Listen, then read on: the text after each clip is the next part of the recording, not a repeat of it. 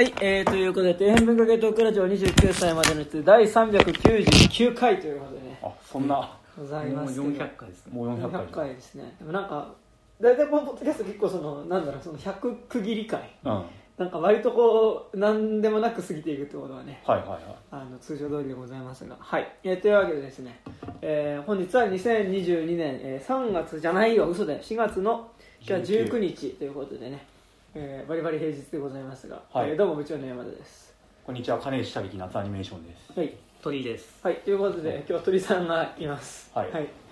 あのこのポッドキャストね、あのおじおじさんというか、結構年配の方の鳥さんも出られるんですけど、2今日は。人いるんですよあの若い方の鳥さんです。若い方の鳥さんです。そんなに若くないです。鳥さんです。はい。ということで、えー本日は、えっと、まあちょっと、比較的変わったメンツでございますが、はい。まあ今日はですね、えーまあみんな大好き、石黒正和先生の、はい。えー新作「天国大魔教」という漫画についてね。まあなんかまだ完結してない漫画なんですけど、うん。まあちょっとかなりなんだろう。その、まあ考察するのが楽しいタイプの漫画というか、なので、まあ、ちょっと完結する前に現時点。うん。2022年4月19日現在で、うん。まあなんかこういうことが隠されてるんじゃないかみたいな話とか、あはい。多分こうなるみたいな話をうん。まあ、なんかここ今日考察しておいて、まあ、ちょっと完結したらまた完結したで完結編でね。完結回取ろうと思うんですけど、まあちょっと完結回取る時とかにさうわーみたいなこいつらこの時点で全然違うこと言ってるみたいな あのことをね、まあ、なんか言えたりしたら楽しいかなみたいな感じでコミックスで言うと7巻時点です。そうですね。この間7巻が出て7巻がちょっといろいろ起きすぎてるので、まあちょっとちょうど区切りでいいかなっていうね、ところで、えーございますけど。まあというわけで、まあ、ちょっと最初普通に天国大魔教の感想というかねまあそんなところから話していこうかなという感じで、わけですけど。まあなんかね普通に、まあ、僕はずっと石黒正和高校の時うん。ぐらいから友達にねあのそれ待ちを勧められてうん。読むようになってそこから結構あのブックオフの100円コーナーをさあ探すとあの少年画報社のあはい。ね、あの100円コーナーに行くと YK YK そうあの少年画報社のコーナーに行くとあの、まあ、結構石黒正和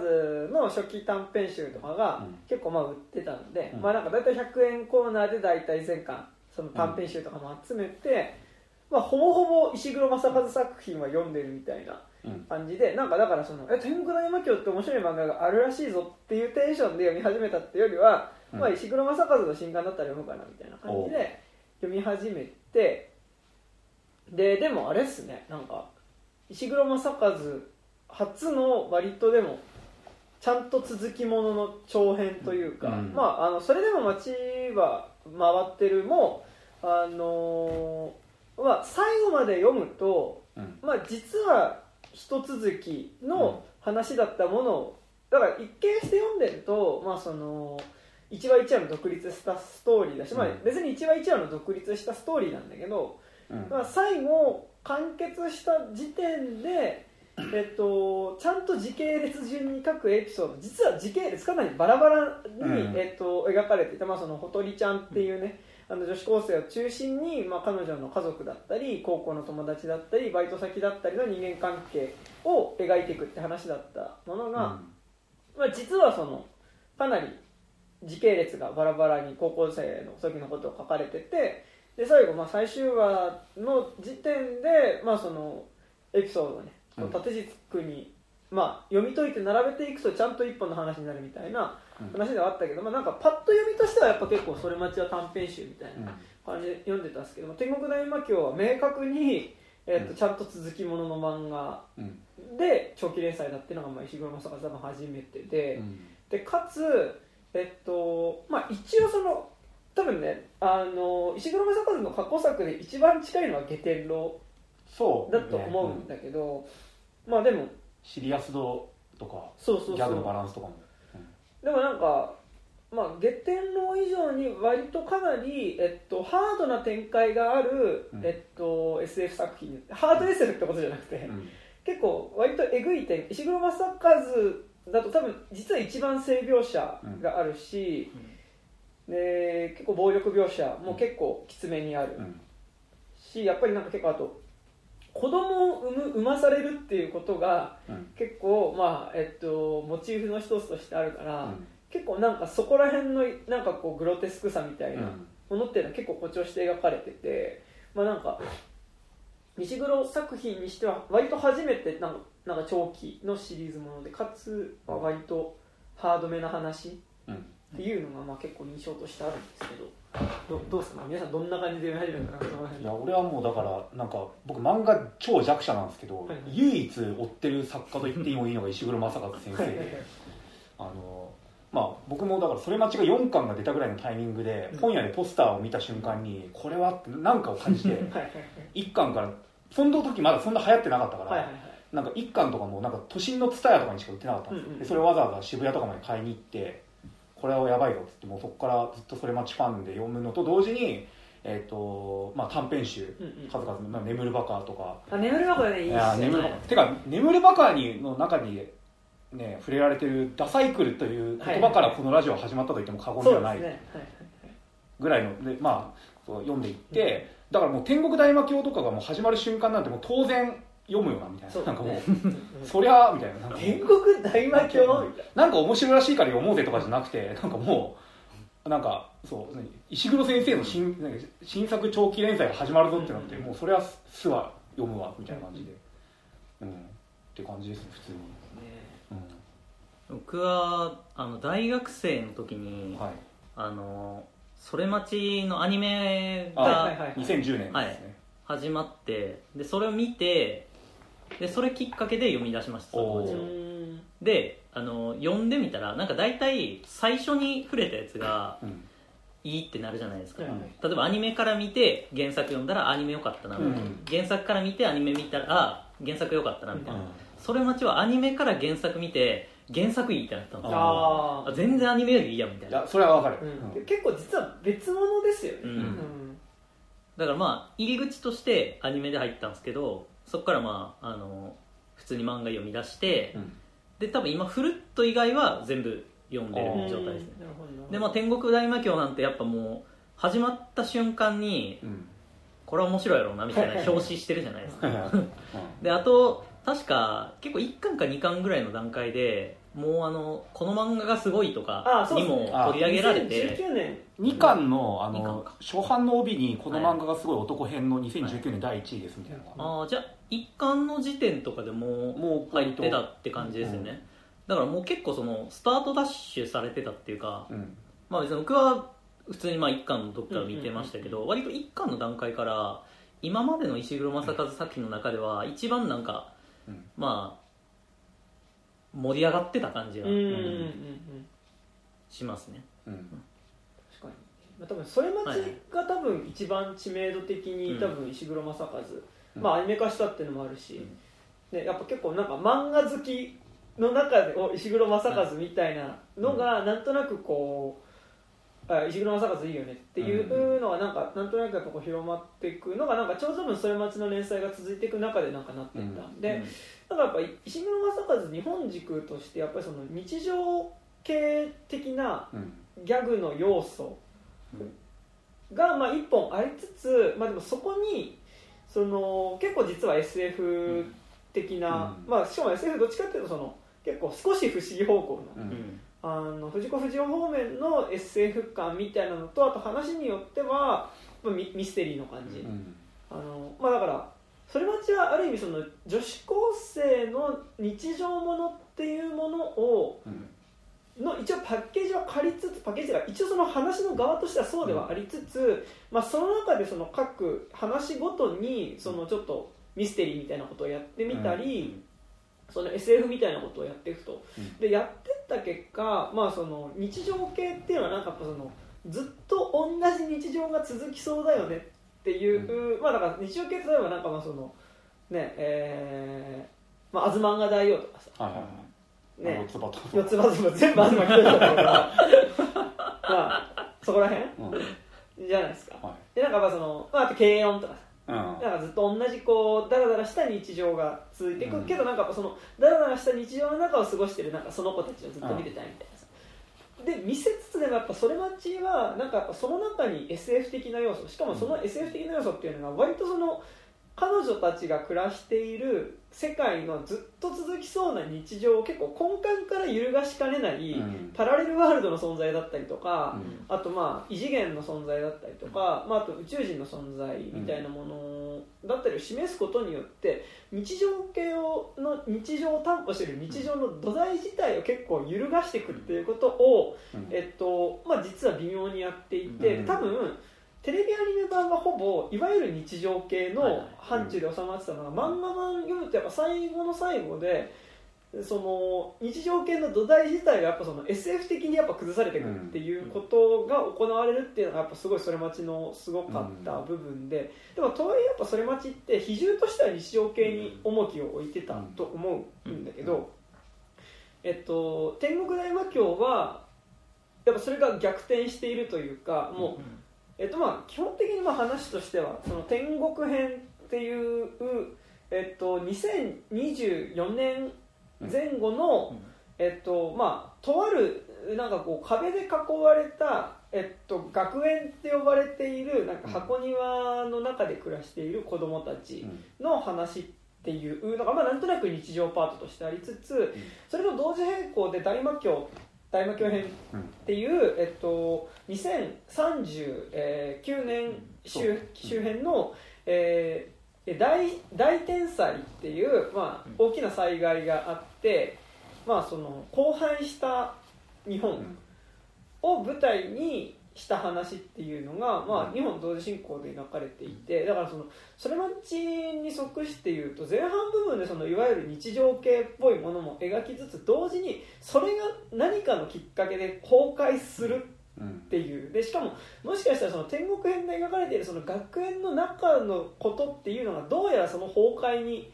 つながってるっぽいぞっていうのを示すっていうことをまあ前半でやっててうん。だからそのかなりそのそれ待ちでは巧妙に隠していた日常が崩れて行った先にあるその日常と同時に存在する何かその SF 的な不穏さみたいなものっていうのをもう結構前面にやっぱ出しててでかつやっぱその SF の比重がかなり多くなってるっていうのがやっぱ結構天国大魔教。だからその意味で俺でもそれ待ちから逆転してる感じはめっちゃあるなっていうかそのうん。日常系と SF のバランスでいうと。そうですね、うん。あのそれ待ちとかでもあんま説明されないじゃないですか、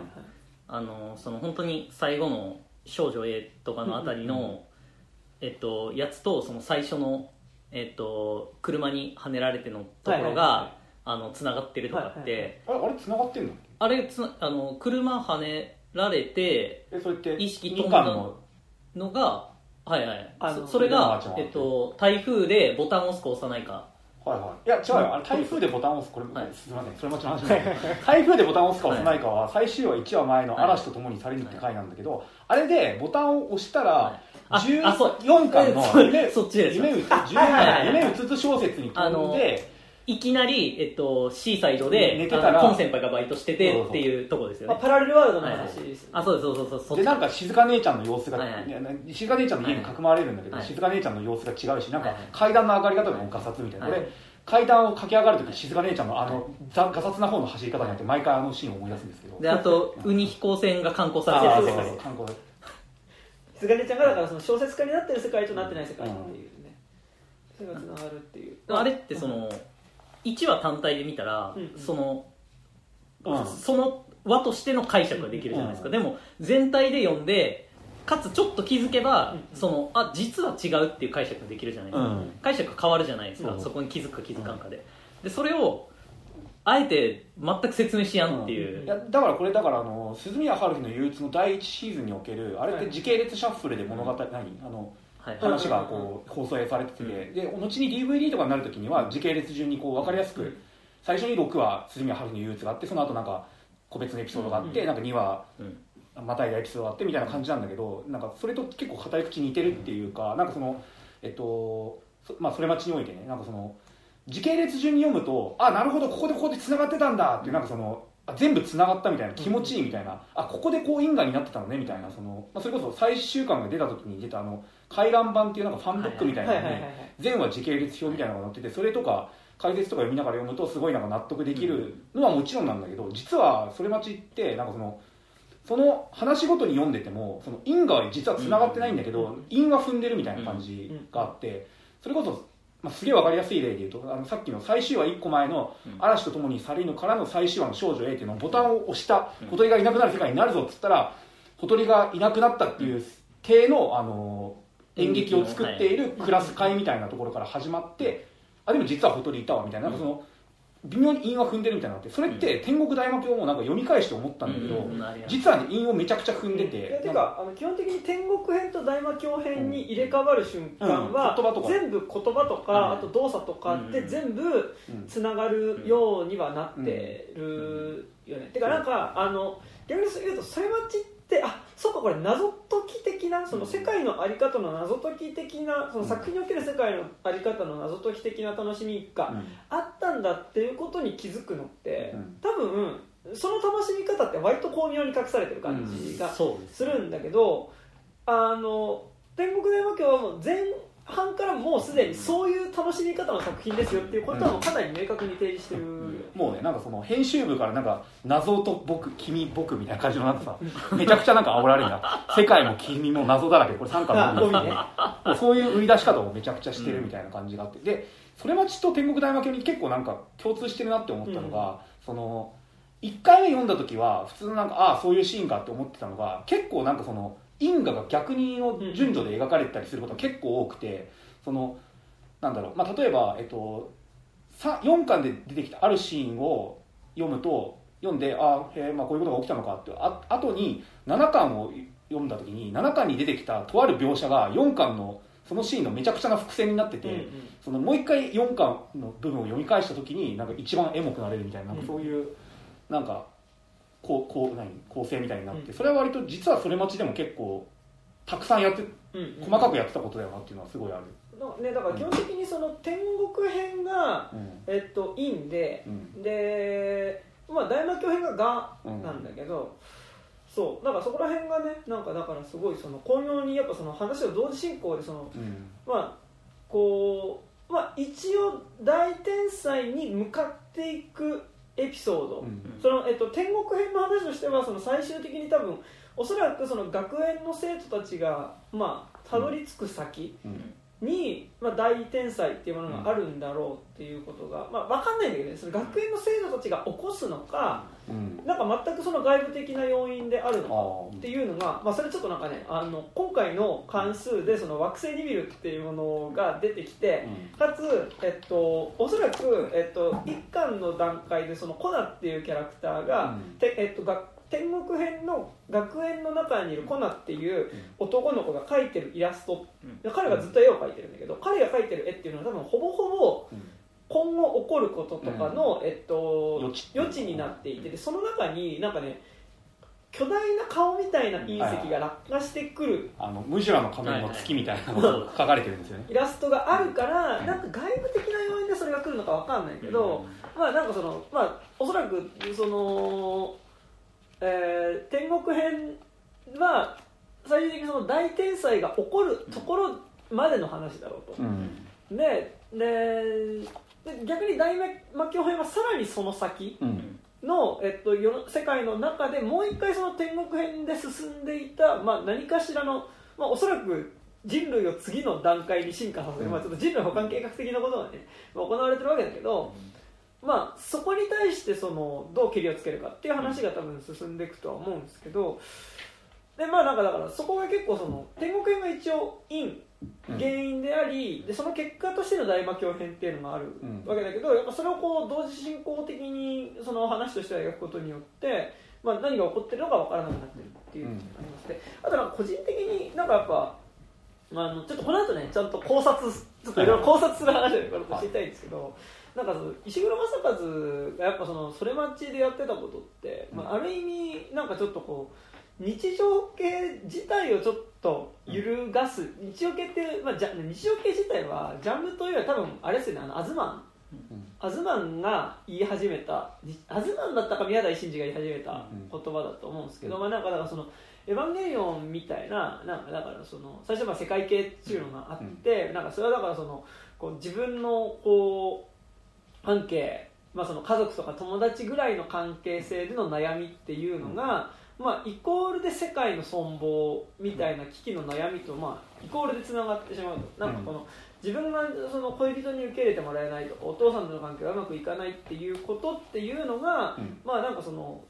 外から襲いかかってくる化け物と戦わなきゃいけないみたいなことの切実さとか焦りみたいなものとやっぱりそのつながっていく感覚うん。でまあその自分の中の狭い世界での悩みっていうのがイコールでその世界の存亡みたいなうん。こう規模感で描かれるもの世界系って言ってたのに対して、まあ、そこからそのどんどんその世界との摩擦、うん。世界とぶつかっていく中でのしんどさみたいな部分がやっぱオミットされていって、うんその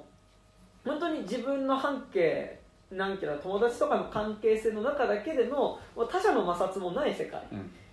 になっていったのがまあ日常系じゃないかみたいな言い方を確かなんかされててなんかそういう中でのまあその日常系っていうのがなんかジャンルというよりはなんか、っていうのあるよねっていう中で、まあ、に呼ばれるようになった言葉としてだからさっき挙げたけど「まあ、あず漫画だよ」とかうん「軽音」とかねあの「ラブライブ」「ラブライブ」じゃないよ、えーまあいいや。なんかまあそういうちょっとこうさ学園うん。ほにゃららみたいなさ、はい。あのまあ、日常系ってなってた中で結構それ待ちってなんかやっぱその日常系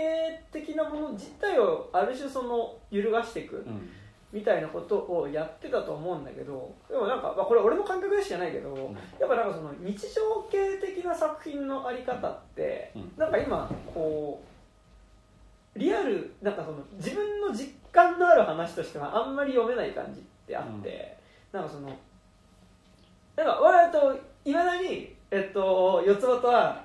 好きだし、うん。四つ葉と新刊が出ればうん「あのうーみたいな「四つ葉と新刊だ」みたいな「イエーイ」みたいな感じで読みに行くけどなんかでもこうそれはなんかこうなんかかつ昔好きだったものの続きだから読んでる感じで、うん。なんかやっぱ四つ葉とは正直新刊出て読めば読むほどうん。やっぱりなんかこう自分の中でのなんかこういわゆる日常的なリアリティみたいなのと、なんかこう作品の中で描かれているなんかずっと同じような日々が続きそうだねみたいなうん。意味でなんかありふれた幸せが描かれてるなんか四つ葉との世界っていうのは、うん。なんか10年前ぐらいとかは全然なんかこう四つ葉との中で描かれるリアリティと、うん。俺の中の現実の捉え方のリアリティみたいなものは、うん。結構割と一致してた気がするんだけど、なんかどんどんそれがずれていっちゃった感じっていうのは最近あって。だから四つ葉と会になるたびに言うけど四つ葉とってなんかだんだん巻をさ読むごとにさなんか怖くなってくるんだよね。それって多分10俺は15年くらい前から四つ葉と読み始めたんだけど その頃って自分も高校生とかだからなんかそのある種こうなんかただの憧れとして読めてたのが自分がなんかまあ俺生活をそんな自分以外の生活を持ってないけど、うん。ちゃんと一人で生活を持つようになった時とのギャップみたいなのうん。が高低差激しいみたいなので辛くなるとかもあると思うんだけどまあ、あとちょっとね、お賃金的な部分もありますよねね。結構ね。そう。あとなんかまあそう。あの意外にその絵が写実的になっていけばいくことに現実の日本社会とのギャップがあまりに激しすぎてっていうのはこの間の四つ葉とかの時にも結構喋ってたと思うんだけど、そう。なんかだから結構さその、まあ、実際暮らしていく場所でのさ、うん。なんかまあそんな政治的な話今日したしたくないんだけど、うん。なんか結構そのリアリティがそんなになんかその普通のなんかなんかねずっと続きそうな日常みたいなところに、あんまりこうなくなってきてる時に、なんか日常系の作品ってあこの当時はこうだったなとか、うん。なんかそういう尺度では見れるんだけどなんか俺新たに今から始まる日常系的な作品ってそんなに受容できるかっていうとうん。俺はちょっと俺俺の感覚では難しい気がしててなんかその意味で結構なんかこうそれ待ちの次が天国大魔教っていうのはうん。結構なんかそのね俺の中では結構なんか納得がいくというか、うん。なんかすごいこう今リアリティがある話だなっていう気はしてて、まあなんかそのなんだろう天国大魔教ってもちろんねまあなんか別に新しい話ではないと思うの。なんか結構天国大魔教から連想するいろんな、まあ、他の作品とかあるし、多分参考にしてる作品っていろいろあるとは思うんだけど、なんか石黒正和がでも今なんかそのいわゆるなんかこう箱庭的な学園うんみたいなところのいわゆるだから日常系的な世界観がうん。壊れた先にうん。その荒廃した日常が広がってるっていうことを描いてるっていうのが、うん。別に石黒正和は日常系の代表作家ではないけど、なんか今はそのそれはちには若干その要素があって、まあ、でもそれをやっぱ揺るがすうん相対的に見て揺るがしていくみたいなことをそれまちやってた気がするんだけど、うん。その先にやっぱなんかその日常がぶっ壊れた先にあるなんかその荒廃した世界みたいなものを描いてるっていうのが、なんかまあ割とこう今の俺のこう感覚としてもしっくりくるしなんかこうそれ待ちの次がこれうんっていうのがなんか2000だから今20で2010年代末からうん。2020年代前半に書かれてる漫画として、うん。結構なんかこう石黒正和のこう漫画作品を並べてった時に結構今リアリティがあるなというか、だから多分こうさ連想する作品として「アキラって絶対あると思うんだけど、そうですね。てかまあなんかなんだろうなんならこうアキラの中のでアキラはまあ基本的に一本筋だからその今から未来に進んでいく時間軸の話で語られてるけど、アキラを、まあ、無理やりその、まあ、だからアキラはだからえっと4巻か4巻でえっとあ違うなえっとまあ4巻でいいか。アキラはだから4巻でその哲夫君っていうもの存在が、まあ、その超能力を持った少年っていうのね。能力を暴走させることによってまあその東京が荒廃したね、うん。うん、あのエスケープフロム LA みたいなね世界に、まあ、荒廃したこうスラム街みたいになっちゃうんだけどだからそのある意味こう天国大魔教はその4巻以降のうんアキラのエピソードと、うん。えー4巻以前のエピソードを時間軸混ぜて交互にやっていくことによって、うん。なんで荒廃したのかっていうのをなんかこうやっぱ一個物語上のうん。こう謎にしてある種のこうミステリーとかサスペンスみたいにしてるっていう、うん。えっと語り口ではあってである意味なんかその天国大魔教を今から未来に進んでいく一本軸のし話として描いたらそれってアキラになんじゃね？うん。っていう感じはせんではないんだけど、だからなんかこれって今アキラ書いてるだけじゃんみたいなことを言えなくもない、うん。まあその手法とかは全然違うしけど、なんかそういう言い方もできる気がするんだけど、でもなんかこれって単純に今アキラっぽいものを書いてるっていうよりはなんか俺の中では結構なんか今の現実の捉え方のリアリティとしてアキラ的なものっていうのは、うん。なんか今一瞬終わって今アキラ的な,、うん。なんかその4巻以降のその荒廃した社会みたいなものっていうのが結構なんか今の別に日本はなんかその街が瓦礫になったりとかはしてないけど、うん。なんかやっぱ結構そういうリアリティやっぱ戦争も起こって、うん。でなんか震災もあったしさ、うん。なんか結構そのリアリティとしては結構あるなっていうのは、なんかすごいする。そうね。だから確かに石黒正和の作家性ってなんだろうって考えた時にその長編2本うんうんうん。有名な著著名な長編2本の「それ待ち」と「天国大魔教」っていうのが「それ待ち」っていうのはそもそもあの俺ななんか「すみれ画報」っていう漫画があるんだけど全4巻で、俺なりのすみれ画報を書かせてくれって言って始めたのが「それ待ちで」でそれでいうと天国大魔教ってやっぱその石黒正和なりのアキラともまあ、めちゃくちゃ言えることだと思うし、うん。まあ、影響も公言してるから言っていいと思うんだけど、なんかそうなった時に石黒正和ってなんかそのなんかディスとかそういう意味じゃなく、うん。なんかその何オリジナルで作る作家というより完全な自分のものからつ何中から出てきたものから作る作家っていうよりはやっぱりこの先代の作品ありきでのうんそれをめちゃくちゃアップデートしアップデートっていうかなんかなんかパーツをコラージュしてめちゃくちゃ面白く語る絵柄とかもねいろんなものを含めていく作家性っていうのが一番正しいんじゃないかなっていうのはすごい思うよね。うん。なんかねでも多分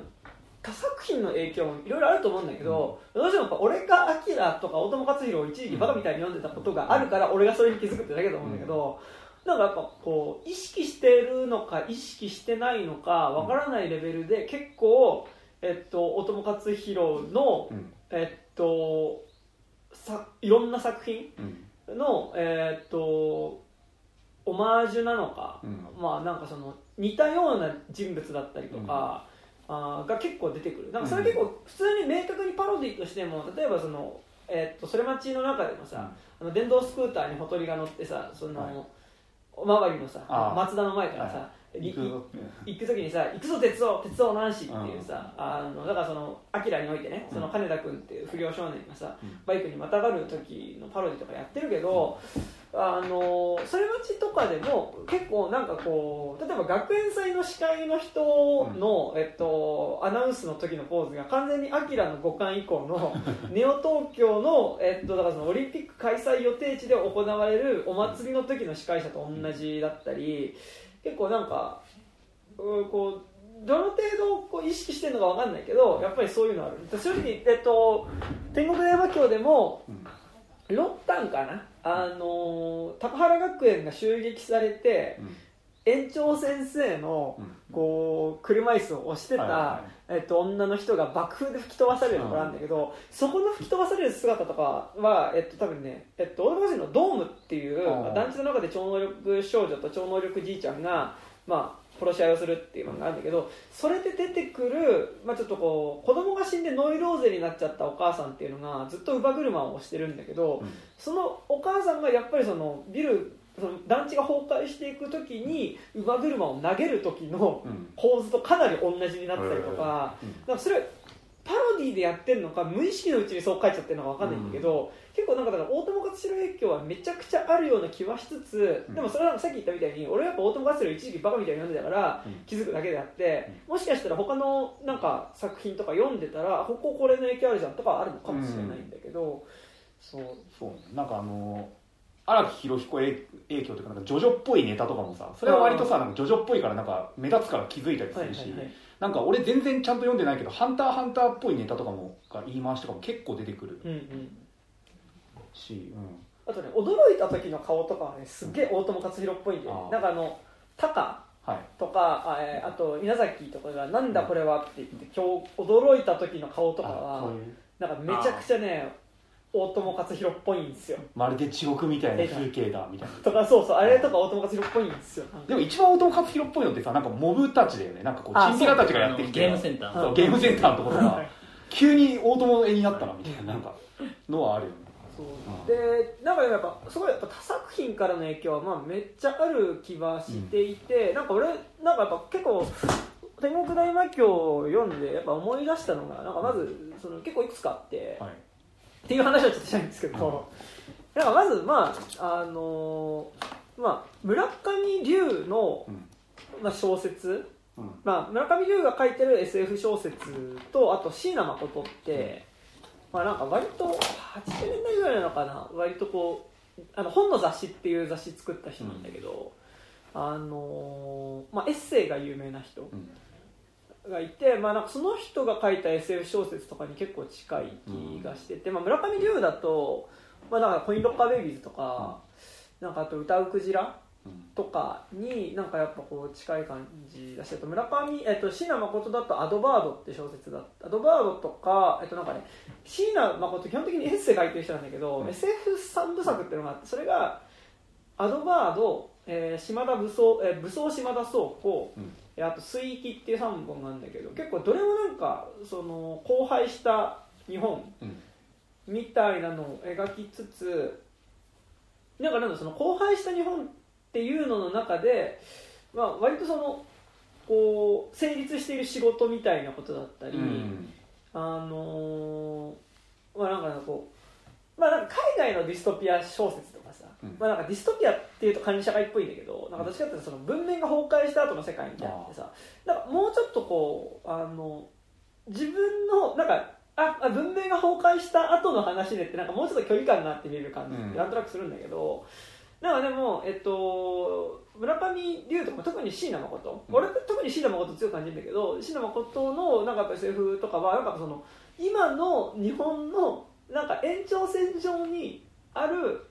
崩壊なんか崩壊した後のなんか文明が崩壊した後の社会で日本人が生きていくってなるとこうなるだろうなみたいな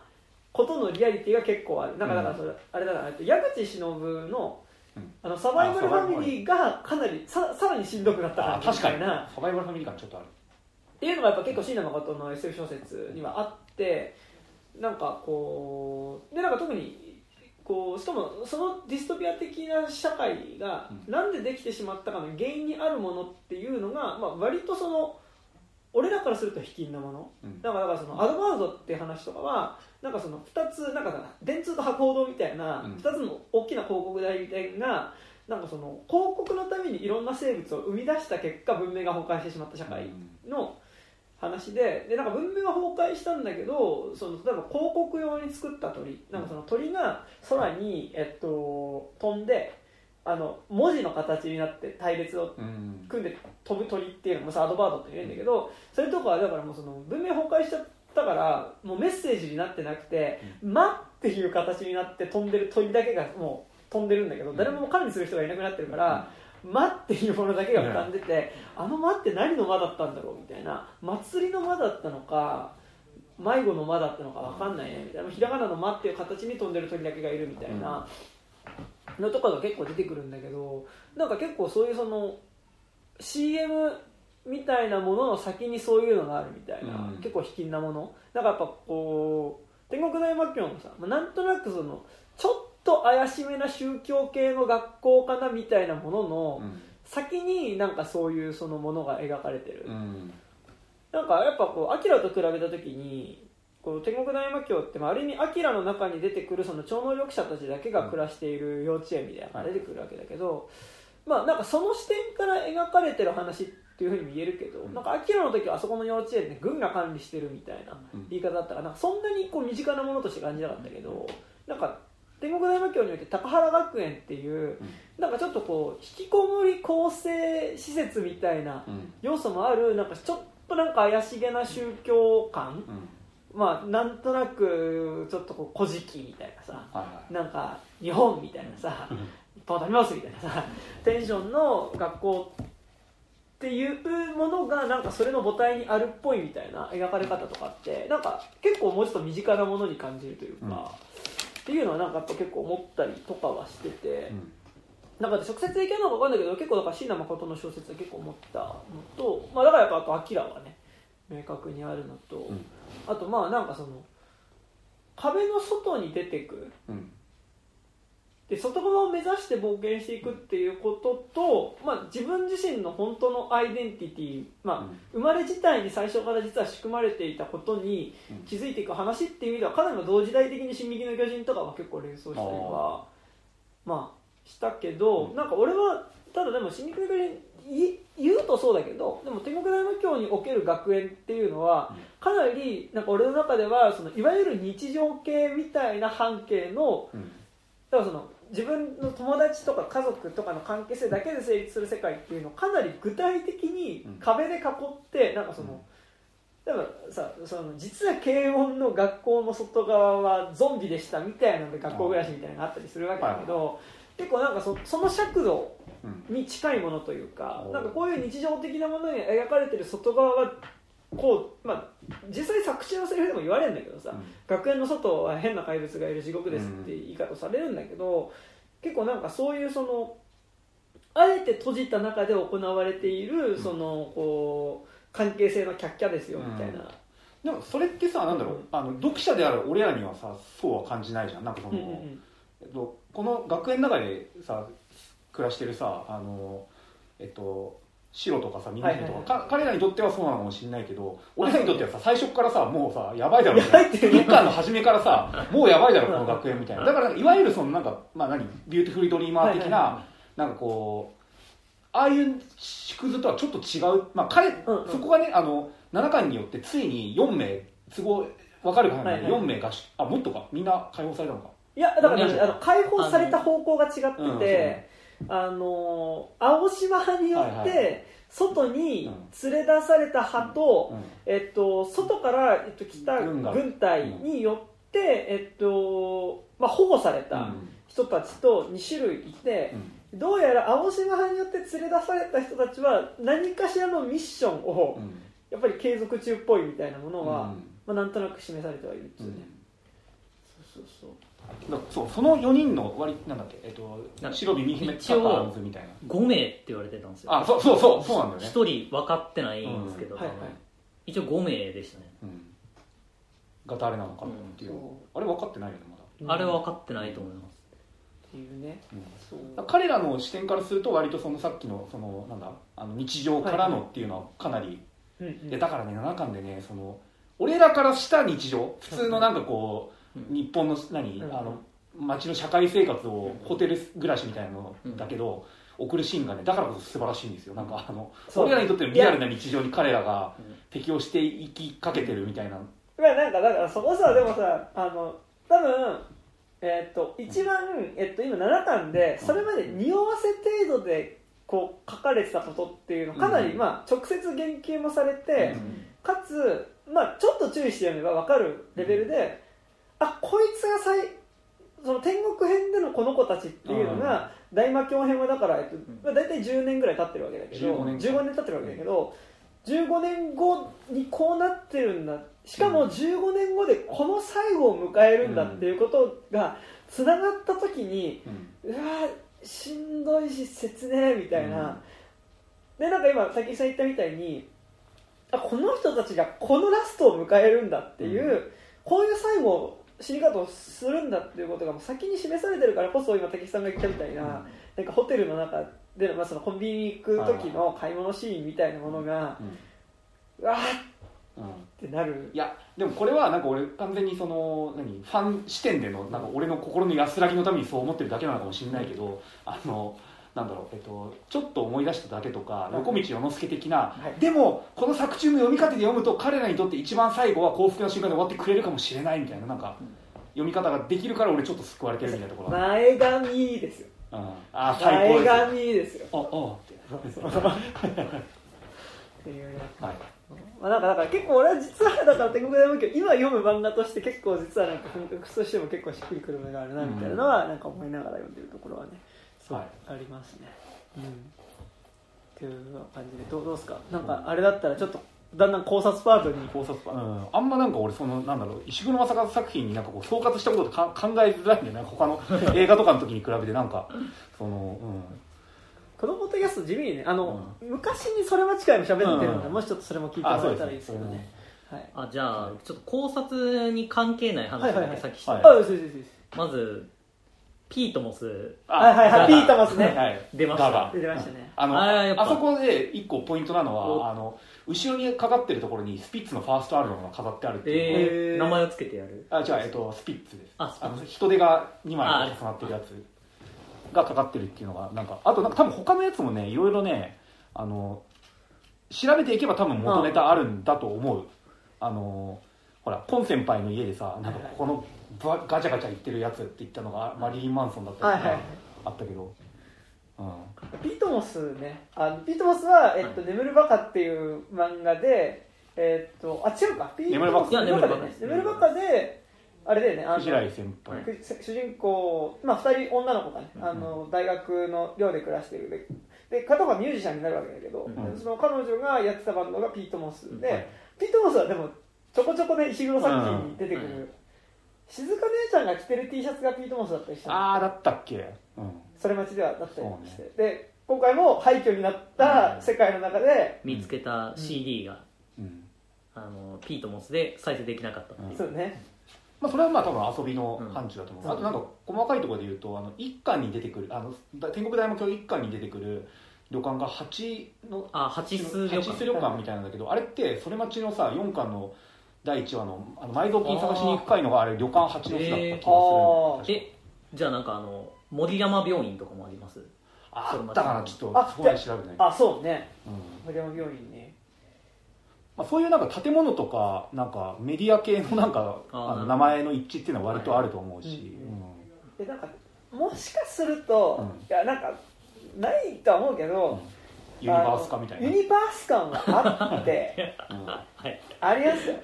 いやどうなんだろうね。石尾正和にそれ考えなくていいんじゃない？そんなことであのさあの2巻のさその CD 屋の後のパートでもさワニクエストとか出てくるじゃん。ワニクエストって結構あの石黒正和作品に出てくるゲームとして有名だからさ。ああいや俺ねユユニ俺なんかなんだろう。眠る俺同一ユニバース共有してたら結構しんどいなみたいな。ああそうね。あー確かに。同一ユニバースでいくとだってえっとそれ待ちって年代出てましたっけ？でもまあなんとなく現代。出てない。あ年代は出てないです。出てないしあれもだから四つ葉と同じであの連載あのさ都合3年間の話だけど連載が10年近く続いてるから、うん。確かそうなんかあの、うん、なんかね。すどうしても合わないところが出てきちゃう、同一ユニバース共有してると結構しんどいなって思うのが、うん。あちょっともうこの話は後でしょう。か金鳥さんの、はいああ細かいはい僕の好きなポイント、はい好きなポイント好きなポイントはあと何だっけ。何？同同一ユニバース いやいやマジでうん。マジで細かいとこなんですけど、まあ、あそれもの最初にうんはい。えっとコナとうん。耳姫がうん。なんか座って話してるとこを、はいはい。